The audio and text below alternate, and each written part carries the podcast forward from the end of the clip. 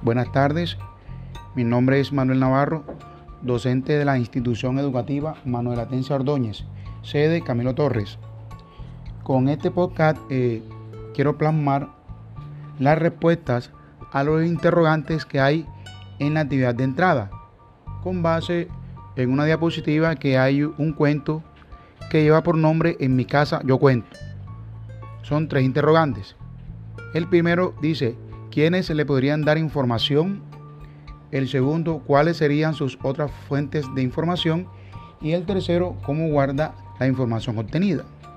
Eh, para resumir eh, esta actividad, hay una niña que se llama Daniela de un grado cuarto que ella quiere realizar un escrito y quiere hacerlo a través de los frutos que producen, se producen en su comunidad y lo que sean de utilizar para su casa. Entonces, se hacen esos tres interrogantes. Bien, para dar eh, respuesta al, primer interrogante, ¿quiénes le podrían dar información?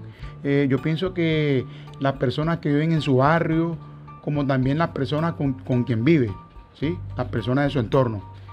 Eh, en cuanto al segundo interrogante, ¿cuáles serían sus otras fuentes de información? yo pienso que los docentes que interactúan con ella en la escuela y también en la biblioteca o buscar información en internet. Y el tercer interrogante, ¿cómo guarda la información obtenida? Yo pienso que lo puede hacer a través de una encuesta y guardarla eh, en la libreta o en la PC. Ok.